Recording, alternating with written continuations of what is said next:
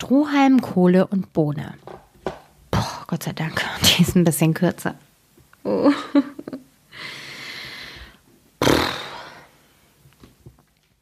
In einem Dorf wohnte eine arme alte Frau, die hatte ein Gericht Bohnen zusammengebracht und wollte sie kochen. Sie machte also auf ihrem Herd ein Feuer zurecht und damit es desto schneller brennen sollte, zündete sie es mit einer Handvoll Stroh an. Als sie die Bohnen in den Topf schüttete, entfiel ihr unbemerkt eine, die auf dem Boden neben einem Strohhalm zu liegen kam.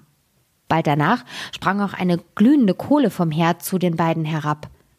Da fing der Strohhalm an und sprach Liebe Freunde, woher kommt ihr?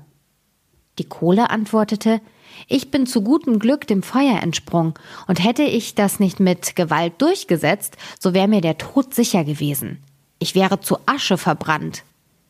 Die Bohne sagte, ich bin auch noch mit heiler Haut davon gekommen, aber hätte mich die Alte in den Topf gebracht, ich wär, wäre unbarmherzig zu Brei gekocht worden, wie meine Kameraden. Wäre mir denn ein besseres Schicksal zuteil geworden? sprach das Stroh. Alle meine Brüder hat die Alte in Feuer und Rauch aufgehen lassen. Sechzig hat sie auf einmal gepackt und ums Leben gebracht.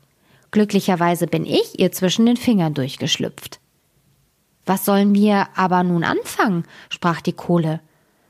Ich meine, antwortete die Bohne, weil wir so glücklich dem Tod entronnen sind, wollen wir als gute Gefährten zusammenbleiben. Und damit uns hier nicht wieder ein neues Unglück ereilt, gemeinsam auswandern und in ein fremdes Land ziehen.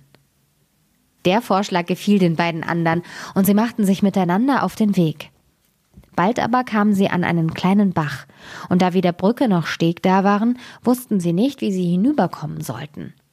Der Strohhalm fand guten Rat und sprach Ich will mich quer drüber legen, dann könnt ihr auf mir wie auf einer Brücke hinübergehen. Der Strohhalm streckte sich also von einem Ufer zum anderen, und die Kohle, die von hitziger Natur war, trippelte auch ganz keck auf die neu gebaute Brücke.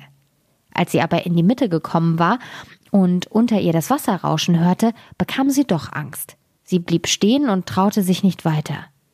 Der Strohhalm aber fing an zu brennen, zerbrach in zwei Stücke und fiel in den Bach. Die Kohle rutschte nach, zischte, als sie ins Wasser kam und gab den Geist auf. Die Bohne, die vorsichtigerweise noch auf dem Ufer zurückgeblieben war, musste über die Geschichte lachen, konnte nicht aufhören und lachte so gewaltig, dass sie zerplatzte. Nun war es auch um sie geschehen.